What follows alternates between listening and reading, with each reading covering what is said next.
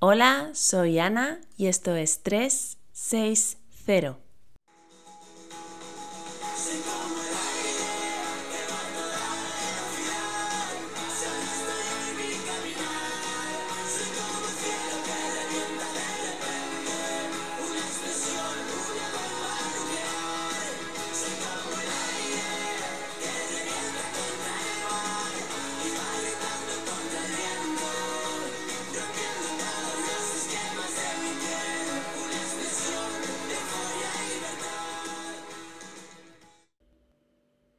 Como oficio me paso el día explicando cosas.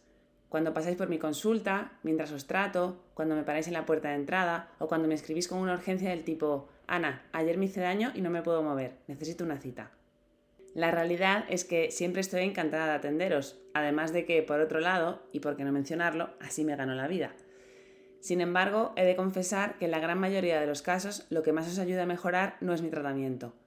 No es la técnica que yo utilice o el ejercicio milagroso que os prescriba lo que más os ayuda a mejorar es que os explique las cosas, que os explique qué es normal, qué es lo que debéis esperar y cómo funciona un proceso de rehabilitación.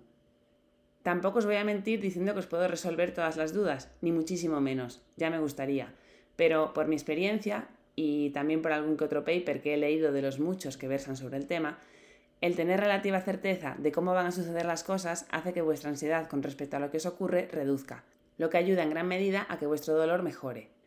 Esto se debe, entre otras cosas, a la reducción de la incertidumbre que conlleva un proceso de recuperación, un tema que requiere una explicación mucho más amplia que esta, así que, si te sientes interesado, te recomiendo buscar a una persona versada en la complejidad de la gestión de la incertidumbre, como es Mar Flores. Ella es fisio y una de las pocas profesionales en España que ha profundizado sobre el tema. En fin, toda esta retaíla para introducir el tema de hoy, cuyo objetivo es intentar que conozcas más sobre lo que pasa cuando tienes dolor. Hoy voy a intentar sumar una pieza más a tu arsenal. Hoy voy a hablarte de umbrales, el umbral del dolor, el umbral de tolerancia del tejido y también de tu colchón de seguridad. Comencemos por el principio comentando que un estímulo nocivo es aquel que puede potencialmente dañar tus tejidos, es decir, aquel que ciertamente puede hacerte daño. Puede ser normalmente de tres clases, mecánico, térmico o químico, y cualquiera de ellos, llegada a cierta intensidad, tiene la capacidad para dañar tus tejidos. Cuando tu cuerpo recibe ese estímulo pueden ocurrir diferentes cosas dependiendo de la intensidad de dicho estímulo con respecto a la integridad de tu tejido. Vamos a poner tres ejemplos. Puede que la intensidad sea muy baja y que tu sistema ni siquiera lo perciba como amenaza. Pongamos un estímulo térmico con el que tú simplemente notas un aumento de la temperatura. Aparece, se va y no ocurre nada, como por ejemplo coger una taza de café que sientes templada.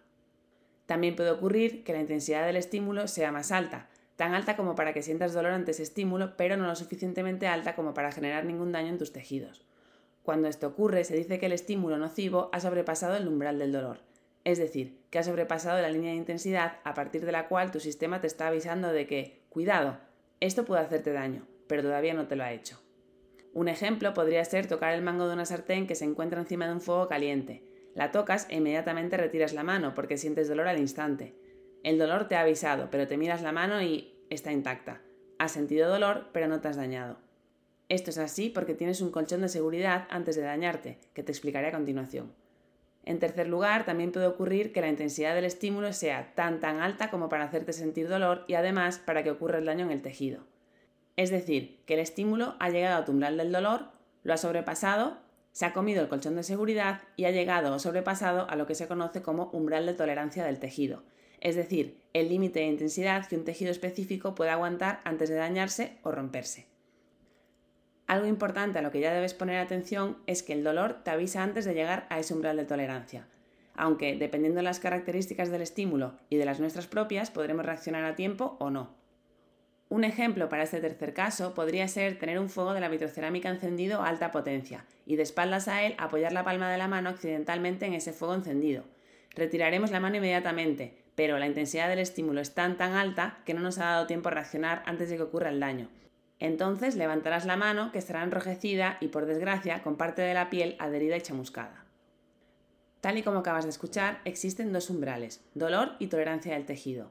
Y como también has escuchado, el umbral del dolor aparece mucho antes de que el estímulo llegue al umbral de tolerancia. Todo el espacio que hay en medio es tu colchón de seguridad, es decir, la cantidad de intensidad que tu tejido todavía tolera hasta que se daña. ¿Qué implica esto? que tu sistema te avisa mucho antes de que te dañes, es decir, que vas a sentir dolor mucho antes de que pueda ocurrir nada malo. De esto debes sacar que sentir dolor no significa que tu tejido se esté dañando en ese momento. Debes intentar pensar en esto cuando un estímulo te provoque dolor, y no solo con el ejemplo de la temperatura que yo he usado y que es fácilmente observable, sino que también debes aplicarlo a partes opacas de tu cuerpo que no puedes ver, como un supuesto daño en una vértebra o en un músculo que está por dentro y donde solo tienes tus percepciones para intuir lo que pasa. En estos casos, como por ejemplo si sientes dolor al hacer un peso muerto o en tus rodillas al bajar las escaleras, debes tener en cuenta este concepto. Aunque sientas dolor, este es un aviso. Tienes un gran colchón hasta que el supuesto daño se pueda ocasionar. Y digo supuesto porque ya conoces la cantidad de mecanismos que pueden estar involucrados en la aparición del dolor y que no implican que te estés haciendo daño. Con esta reflexión quiero invitarte a que no tengas miedo a estar haciéndote daño cada vez que sientas dolor. Quiero invitarte a que pienses en ese gran y mullido colchón. Pero, ¿y qué pasa cuando efectivamente un estímulo llega a superar ese umbral de tolerancia del tejido y se produce un daño? Como pudo ocurrir, por ejemplo, en la quemadura en la mano o en un evento repentino traumático en el que se produce un desgarro muscular. En estos casos ocurren dos cosas. La primera es que, por supuesto, el umbral de tolerancia del tejido baja muy rápido, pues ahora ese tejido está dañado y no tiene la misma capacidad para absorber cargas. Pero lo que todavía baja más rápido y de forma estrepitosa es tu umbral del dolor.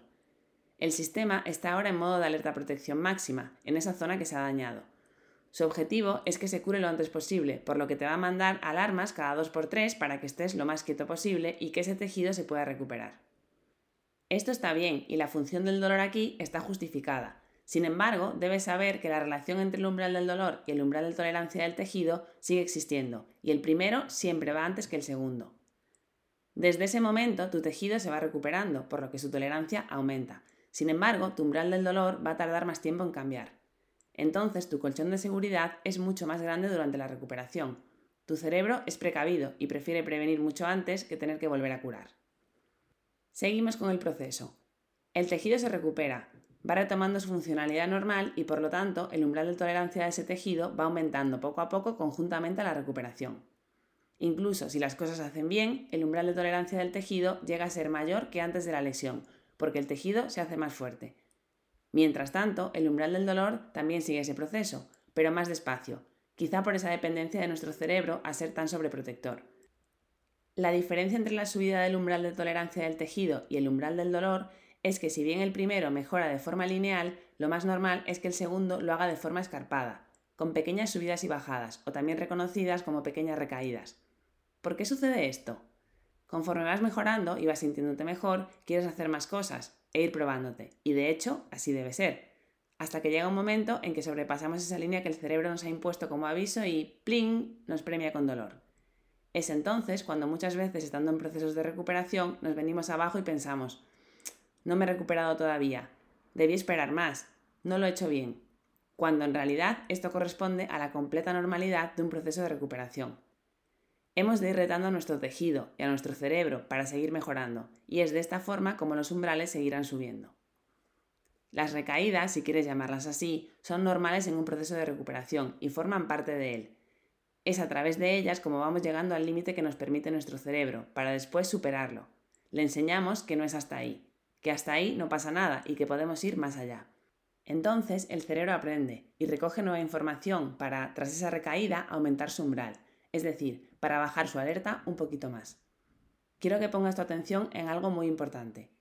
Un proceso de recuperación no es una línea recta hacia arriba, sino una montaña escarpada con algunas subidas y bajadas, pero donde finalmente estamos subiendo a una cima. Estamos llegando a una altura cada vez más alta. Todo proceso de recuperación es una acumulación de pendiente positiva, aunque por el medio te encuentres con alguna cuesta abajo. Espero que el capítulo de hoy te ayude a comprender mejor lo que ocurre en tu cuerpo y en tu cerebro cuando sientes dolor. Espero que te ayude a conocerte un poquito más. Aprovecho para recordarte que el conocimiento es la herramienta más potente que tienes. Ayuda a reducir tu incertidumbre y por tanto a mejorar tu dolor. Recuerda, saber más te hace más poderoso.